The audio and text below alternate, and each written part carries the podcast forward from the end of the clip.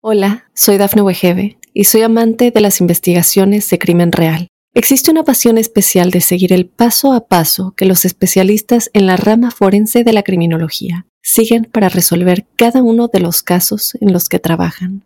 Si tú, como yo, eres una de las personas que encuentran fascinante escuchar este tipo de investigaciones, te invito a escuchar el podcast Trazos Criminales con la experta en perfilación criminal, Laura Quiñones Orquiza en tu plataforma de audio favorita.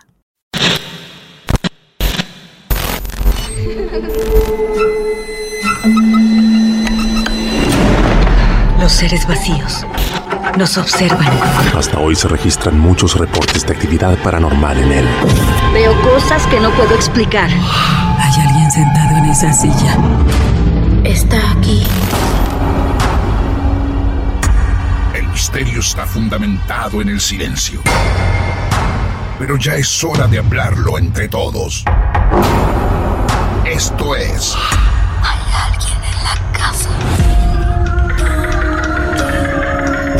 Martes de Misterio. Es divertido asustarse a veces, ¿no?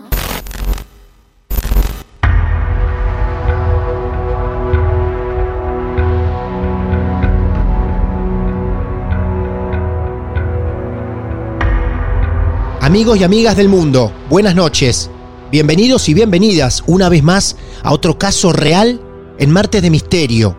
Este producto se basa en hechos reales, en historias contadas por los propios protagonistas. Mi nombre es Martín Echevarría y vamos a tener que viajar de Mar del Plata hasta México nuevamente porque Jorge hace algunos meses se contactó con nosotros para contarnos su caso real. Jorge, buenas noches.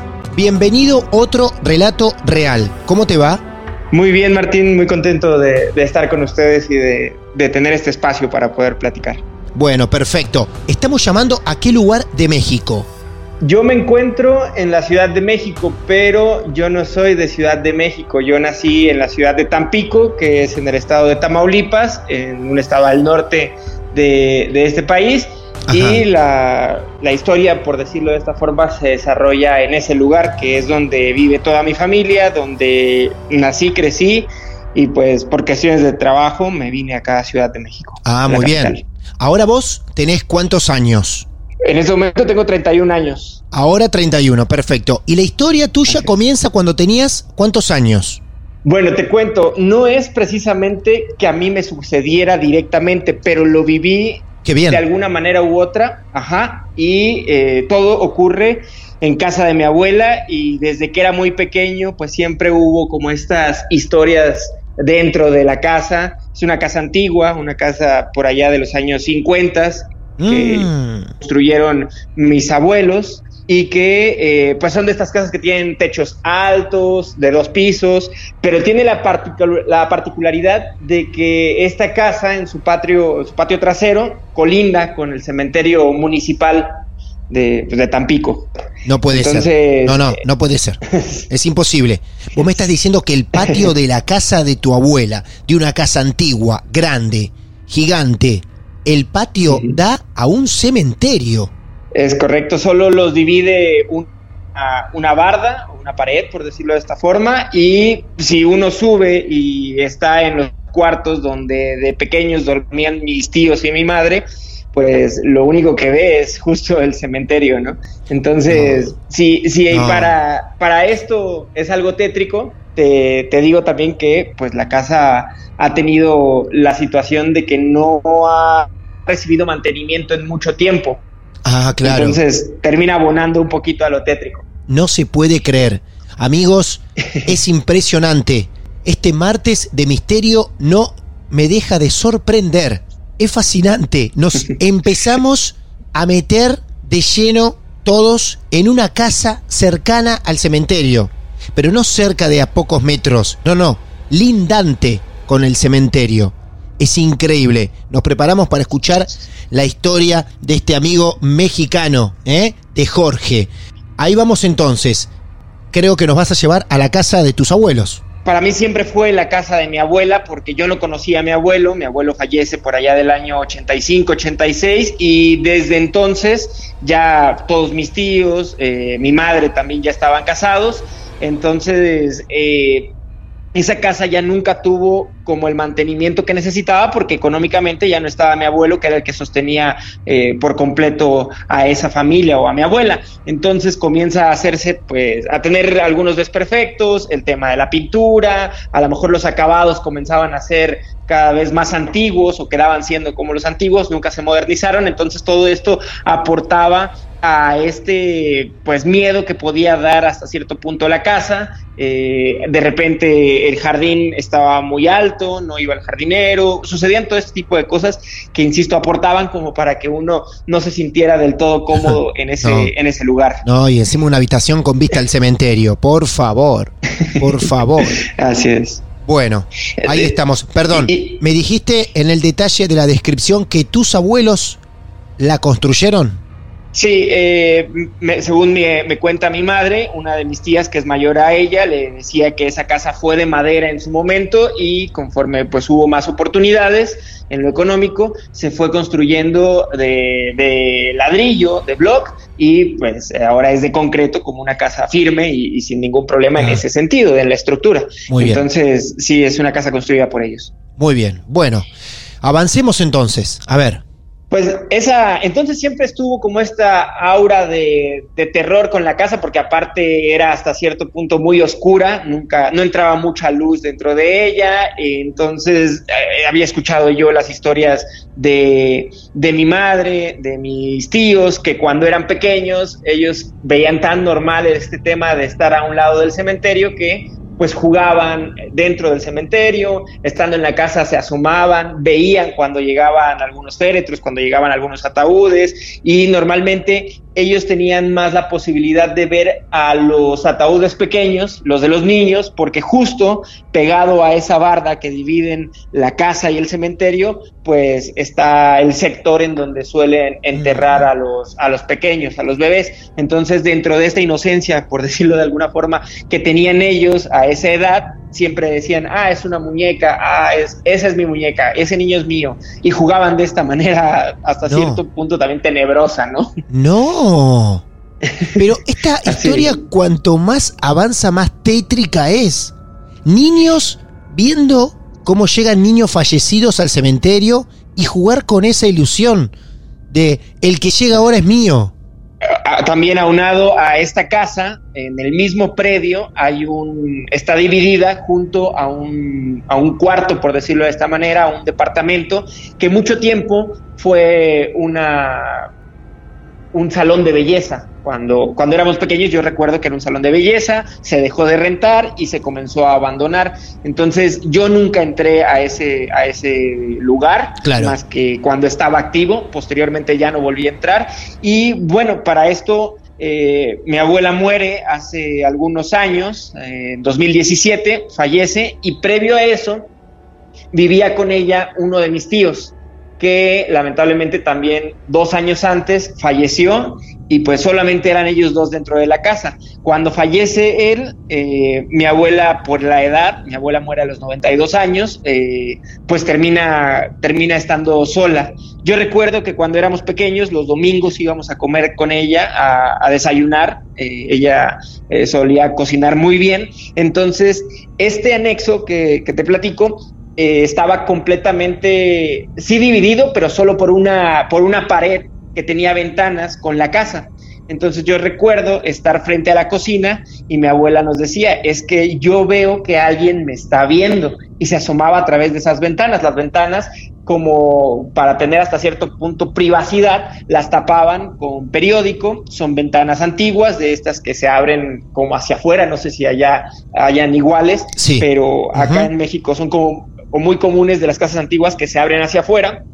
Entonces, en las divisiones de, del vidrio, pues no se alcanzaba a tapar del todo bien con, con, el periódico. Entonces, por esas rendijas, mi abuela nos decía, es que me está viendo alguien. Nosotros, entre que éramos chicos, entre que entendíamos que ya mi abuela estaba grande, entre que también mi abuela estuvo muy relacionada con el alcohol, mucho tiempo eh, tomó alcohol, hasta sus últimos días eh, tenía este problema de alcoholismo eh, que, que, también se derivó mucho porque mi abuelo tenía un bar, toda su vida atendió un bar, era dueño de uno, entonces siempre estuvieron ligados o tuvieron este nexo con el alcohol, entonces decíamos, ah, pues es entre el alcohol, entre el tema de la edad, entre que pues ya va avanzando todo esto de la demencia senil a lo mejor, pues nos dice que ve algo, pero pues nunca vemos nada, ¿no? Entonces nos asomábamos y sí, no se veía nada en ese, en ese anexo.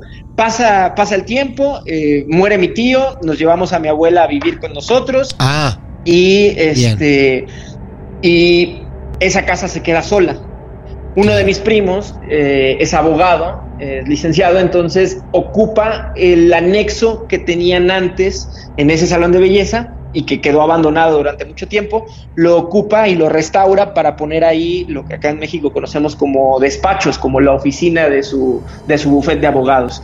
Ah, toma, la, casa, la casa no la toma, al menos por el momento, y toma ese lugar, lo recicla todo, como decimos acá, lo acondiciona para poner unas oficinas. Es correcto. Bien. Entonces, tenía socios y los socios siempre, mi, mi primo pues siempre estuvo acostumbrado a esa casa porque ahí, ahí crecimos, insisto, navidades y, y, años nuevos y domingos era de ir a visitar a la abuela y de quedarnos ahí, no a dormir porque eso sí, nunca tuvimos, o al menos mi hermana y yo, somos solo dos hermanos, nunca tuvimos como esa valentía, por decirlo así, de quedarnos a dormir por la misma pues escena tétrica, ese contexto tétrico que tenía la casa y que, que nos daba Incluso a mí recuerdo que los domingos cuando, cuando íbamos ya a pasada, pasada las 5, 6, 7 de la noche nos íbamos y mi mamá siempre me decía, ve y déjale un vaso de agua a tu abuela en su cuarto para cuando pues, en la noche, como se va a quedar prácticamente sola, pues no tenga que bajar y todo esto, no corre el riesgo de, caerse, ¿no? Porque ya en algunos momentos se había caído por las escaleras. Entonces, yo recuerdo que cuando ya era más de noche, me daba temor tener que subir a dejarle solamente el vaso de agua. ¡Qué loco! y prendía las luces de todas las escaleras, el pasillo y el cuarto, dejaba y conforme iba avanzando iba apagando y cuando era la última luz corría y bajaba las escaleras otra vez. Entonces... Este, Ese miedo de niño de correr en la oscuridad y, o de subir y de bajar escaleras. Sí, sí, sí, totalmente. Y, y, fue algo que siempre me pasaba y siempre tenía que subir a hacerlo. Aunado a todo esto también, de que mi abuela nos contaba que veía cosas, eh, pues también se unía que ella, o a nuestra creencia, que ella escuchaba mucho un programa que sé que ustedes lo conocen muy bien, que era La Mano Peluda, no, acá en México, que es icónico de todo esto. Mirá qué loco cómo volvemos a unirnos en un capítulo con la mano peluda, ¿eh? Tu abuela fanática de la mano peluda nosotros programa que conocimos y que también homenajeamos en un par de capítulos de Marte de Misterio, hablamos con los protagonistas también, los creadores, y acá tenemos a la abuela que escuchaba La Mano Peluda y al nieto que escucha Marte de Misterio, unidos por generaciones, qué maravilla. Ella escuchaba La Mano Peluda en su casona, cercana al cementerio, de noche se quedaba sola, claro, es lógico que en algún momento le diga, algo me está mirando. Claro, la verdad es que siempre fue para nosotros eh, de admirarse. Primero que, que, se atreviera a poner en la noche prácticamente sola eh, el programa de la mano peluda, ¿no? Desde ahí ya era de admirarnos, algo que, que, yo no hago, por ejemplo con martes no, no suelo ponerlo de noche porque me gusta mucho el tema, claro. pero soy muy respetuoso y, trato de no, de no meterme en más, en más problemas, ¿no? Claro. En más broncas o tratar de, de, traer algo a casa. Entonces pasa, pasa esto con mi abuela, eh, mi mamá siempre me contó que de chica escuchaban que movían utensilios en la cocina, que justamente la cocina está eh, tiene un ventanal enorme que está en la parte de atrás y que justo da a ese patio que colinda con el cementerio. Entonces, si bien no se ve perfectamente todo el cementerio, se alcanzan a apreciar algunos mausoleos, algunas tumbas que son un poco más altas eh, dentro del cementerio, pero desde la cocina uno lo podía mirar. Y en esa misma cocina, del lado derecho, entrando, recuerdo que se veía esas, esa pared y esas ventanas que daban al anexo o al cuarto anexo que estaba en, o que está en esa casa. Entonces, eh, mi abuela, mi mamá me contaba eso. Alguna ocasión a mí me pasó que, que estábamos en la sala, mi abuela, mi papá y yo. Mi mamá yo tenía la idea de que mi mamá y mis tías estaban en la cocina y escucho que mueven eh, un cajón para sacar los utensilios, los cubiertos, los cubiertos eran cajones de madera y escucho como eso, pero yo tenía esa idea de que mis papás, de que mi mamá, perdón, estaba ahí. Y mis papás y mi mamá y mi abuela, perdón, estaban dormidos en la sala viendo la tele, se quedaron ahí y no le tomé más atención justamente por entender que había gente dentro de la cocina. Cuando a la media hora veo que llega mi mamá y dos tías del supermercado y pues no había nadie en la cocina. Eso. Entonces sí, sí me dejó pensando. Se van como, como aumentando todo este tipo de, anécdotas dentro de la misma casa. Pasa mucho tiempo, yo, mi abuela muere, yo me vengo para acá, eh, mi, mi, primo toma ese anexo o ese cuarto, lo restaura y decía que sus socios, porque tenía dos socios, les daba miedo ese lugar.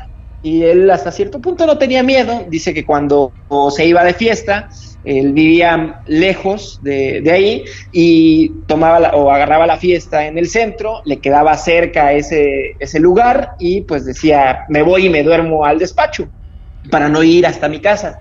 Y cuando, dice, me acostaba en un sofá que teníamos hasta el, espacio más de atrás o el trasero de ese, de ese cuarto, en donde no había segundo piso, solamente era un piso ese, ese cuarto. Y escucho, de repente escuchaba cómo caían como canicas en el techo. Las canicas se escuchaba en el techo. Entonces dice, pues yo la verdad ya venía tomado, no le daba tanta importancia y me quedaba dormido pasó el tiempo, en ese, en ese momento en que se estaba restaurando el lugar, eh, dice que tuvo la oportunidad de, contratar a un pintor para poder este, restaurar todo el interior. Dice que el pintor lo dejaron solo trabajando una tarde y que cuando regresó el pintor le dijo que ya había acabado, pero que no, no pensaba regresar a ese lugar porque le habían tirado le habían tirado una cubeta de, pintura. Entonces le dice este señor a mi primo, yo no regreso porque aquí hay ánimas, le comenta. Entonces, pues con esto más miedo obviamente tenían sus, sus socios, ¿no? Los socios de mi primo. Cuando cuando ya ponen a funcionar este lugar, me comenta mi primo que le llega una medium a, pedirle un servicio de, abogacía, de lo que tiene que hacer, algún litigio, eh, trabaja con ella durante varios meses y cuando termina el caso con esta persona, con, una persona que se dedica a este tema de lo esotérico, eh, sus socios le dicen, por favor, eh, Abraham, se llama mi primo, por favor, Abraham, pregúntale, llévala a la casa, dile qué ve ella o qué, o qué onda, porque a nosotros nos da miedo. Hasta ese momento, la casa seguía vacía. Sí, vacía totalmente. Totalmente abandonada. no iba alguien a mantenerla, nada. No, no, no, no hubo, no hubo eh, trabajos de restauración dentro de la casa porque como nadie vivía ahí y como lamentablemente cuando fallece mi abuela, la casa queda intestada, pues eh, nadie podía hasta cierto punto meter mano ahí porque tampoco era pues, legalmente posible, ¿no? Nadie tenía control sobre ello. Aparte eran de ocho hermanos, eh, sobrevivían en ese momento siete. Entonces era difícil el tema de la repartición con tanta, con tanta gente ahí y, sin estar intestada, ¿no? Bien, esta gente estaba trabajando en ese anexo, Así es. tipo oficinas, y al lado había un cementerio y una casa gigante abandonada. Los entiendo perfectamente, ¿eh? Quiero que sepas que los entiendo esos muchachos. Entonces le piden a tu primo que lleve a la medium a la casa. Eh, así es. Mamita así querida. le piden. Mami. Solamente para hasta cierto punto para descartar alguna, alguna situación, para ellos tratar de sentirse más seguros de que ella le dijera no hay nada, no pasa nada y, estar más tranquilos. Pero eh, cuando mi primo le comenta, le dice la medium, es que sí, aquí, al menos en el anexo, hay niños. Entonces, eh, eso creo que explica hasta cierto punto el por qué las canicas, el por qué mi abuela de chicos nos decía es que alguien me está viendo desde el otro lado de la ventana. Claro. Que justo daba con el anexo. Entonces ya digo, mucho tiempo después, eso me lo platica mi primo hace un par de años en una de las navidades que fuimos para allá y, y, ahí es donde comienzo como a hilar todo esto que, que nos decía mi abuela. Era porque realmente había algo ahí que ella sí estaba viendo, que nosotros no veíamos, pero que quizá ella tenía esa sensibilidad para poderlo detectar a pesar de su edad. Y tu este mamá, que de pequeña jugaba con niños, supuestos niños, ¿no? Que enterraban ahí sus cuerpitos, cercano a la casa, me refiero, ¿no? Sí, sí, sí, al, otro lado de, de, la barda, del patio trasero. Ahí estaban, ahí estaban los niños, los veían y, y, muchas veces ahí trabajaban en el tema de mantenimiento los presos de la ciudad y pues ellos exhumaban algunos cuerpos y quedaban a la vista durante algunos días y a veces desocupaban otras tumbas por la misma sobrepoblación que en algún momento llegó a haber en ese cementerio. Entonces para ellos era muy normal poder ver un cuerpo o un, cadáver, eh, pues sí, en un, en un féretro y, y, expuesto a la vista de todos. Entonces eh, pasa esto de mi, de mi primo, le dice que ahí hay niños y pues bueno, avanzan, la lleva a la casa comienza a, buscar o a checar en la planta baja, que cuando uno entra a esa casa, a la izquierda hay un baño y están las escaleras que llevan al segundo piso, eh, de frente estaba la sala o está la sala, y del lado izquierdo hay un comedor gigante o, o bastante grande, y pasando el comedor está la cocina. Entonces da un recorrido por esa zona, le dice a mi primo que él no ve nada, y cuando terminan de hacer este recorrido por la planta baja, obviamente deciden subir a, la planta alta y cuando van en el camino a las escaleras, porque son unas escaleras en las cuales hay un descanso intermedio y se tiene que dar la vuelta para subir a, la planta alta, cuando se encuentran en el descanso, les dice, le dice, espérame porque eh, al pie de la escalera hay una persona muy alta, robusta y, está viendo hacia acá. No es nada malo, pero está ahí parada.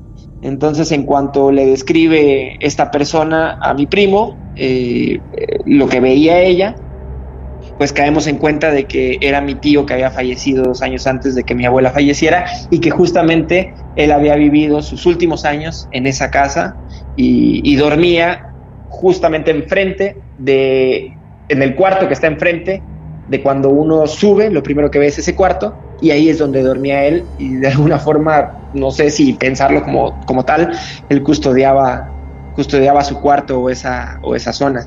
Entonces, eso es lo que, lo que la descripción encaja perfectamente con lo que era él. Le describe físicamente, a tu tío.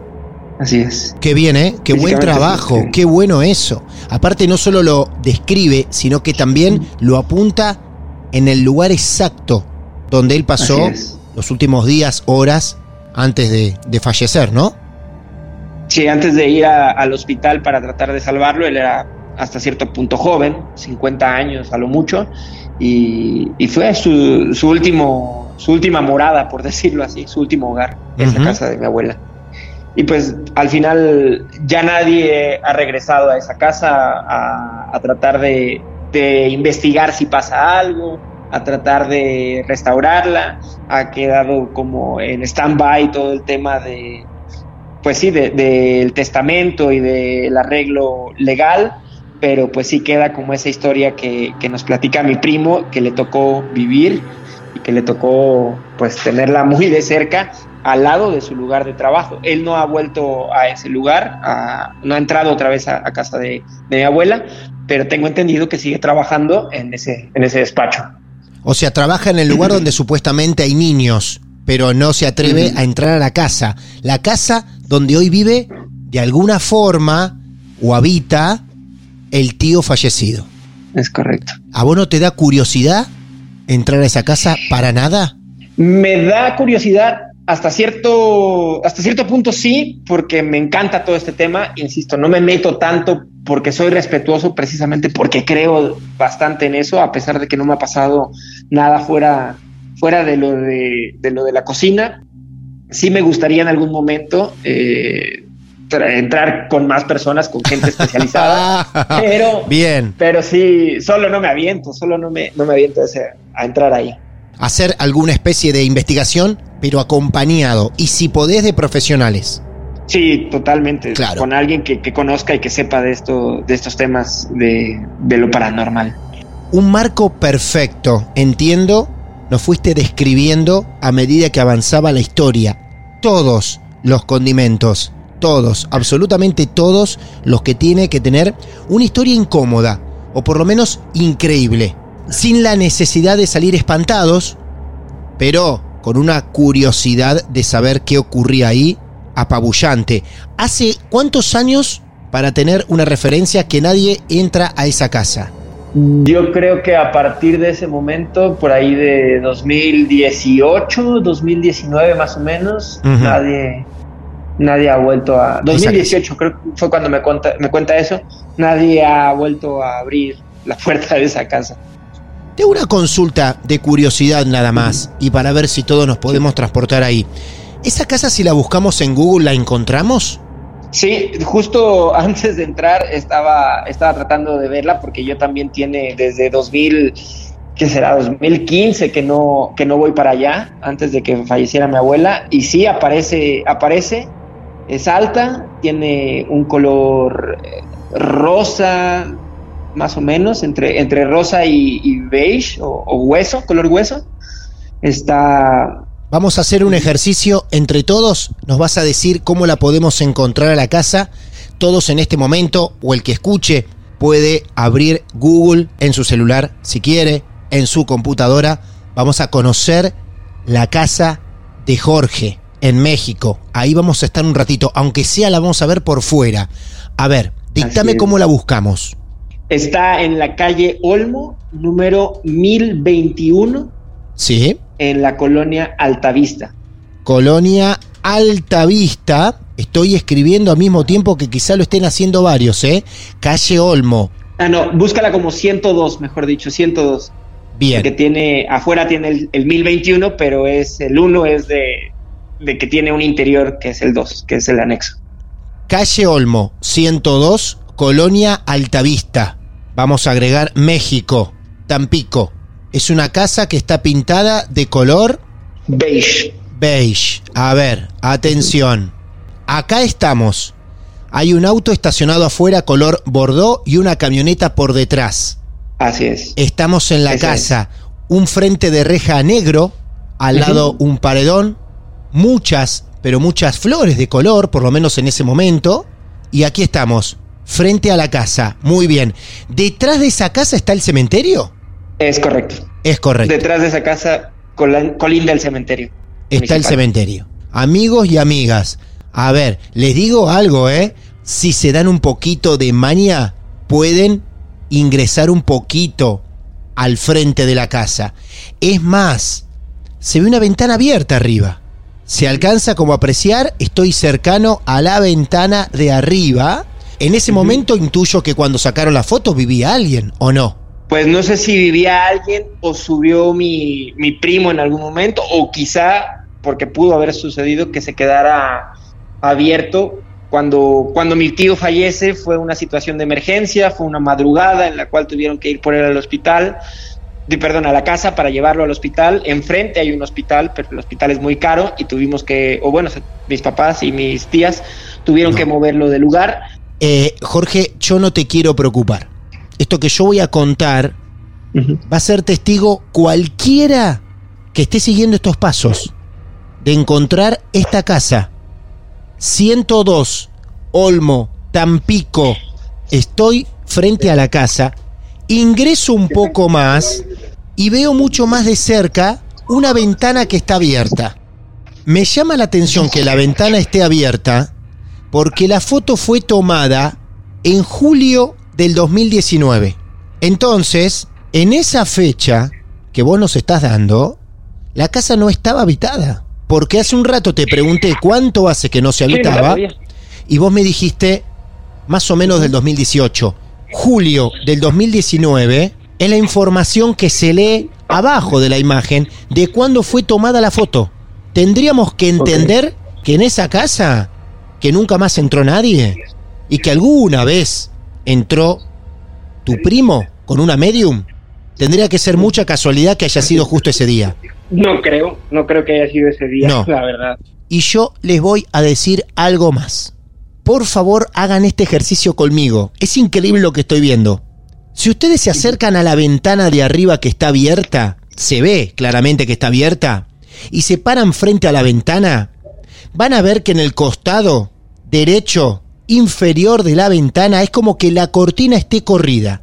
No solamente se ve la cortina corrida, sino que hasta puedo anticipar que se ve algo raro. Te invito a vos, Jorge, que puedas hacer este ejercicio que acabo de descubrir y que lo pueda hacer cualquiera que nos esté siguiendo. Jorge, nos acabas de regalar una historia fascinante que se completa con imágenes. No había, no me había percatado de esta situación de la, de la ventana. Eh, me he dejado un poco intranquilo. Viniste a sorprendernos a nosotros y sobre el final te vas vos sorprendido. Te mandamos un abrazo desde Argentina hacia México. Igualmente fuerte abrazo, gracias por, por escuchar esta historia. Hasta luego Martín, gracias. Estoy muy seguro que ninguno de ustedes imaginaba el final de esta historia. Una historia con un ambiente perfecto para seguirla, pero qué bueno esta posibilidad, primero de conocer la casa, segundo, de entrar por lo menos en el frente de ella y acercarnos a esa ventana. Los dejo mirando con atención la casa que cuida el tío de Jorge, el tío fallecido de Jorge, quienes hayan podido seguir en vivo este paso a paso lo van a descubrir. Miren con atención la ventana. Todos van a poder observar que esté abierta. Pero a todos nosotros, en producción, los que hacemos Marte de Misterio, nos intriga en este momento ver el costado derecho de la ventana donde se nota que está la cortina corrida. Y empiecen a imaginar en sus cabezas si no se ve algo más. Se lo dejamos 100% a ustedes cada uno de nosotros se va a quedar con una libre interpretación.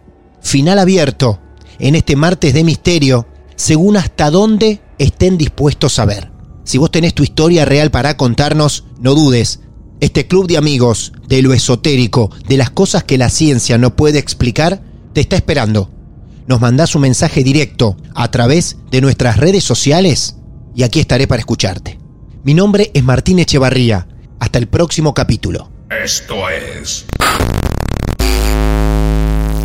Martes de Misterio. Basado en hechos reales. Hola, soy Dafne Wegebe y soy amante de las investigaciones de crimen real. Existe una pasión especial de seguir el paso a paso que los especialistas en la rama forense de la criminología siguen para resolver cada uno de los casos en los que trabajan. Si tú, como yo, eres una de las personas que encuentran fascinante escuchar este tipo de investigaciones, te invito a escuchar el podcast Trazos Criminales con la experta en perfilación criminal, Laura Quiñones Orquiza, en tu plataforma de audio favorita.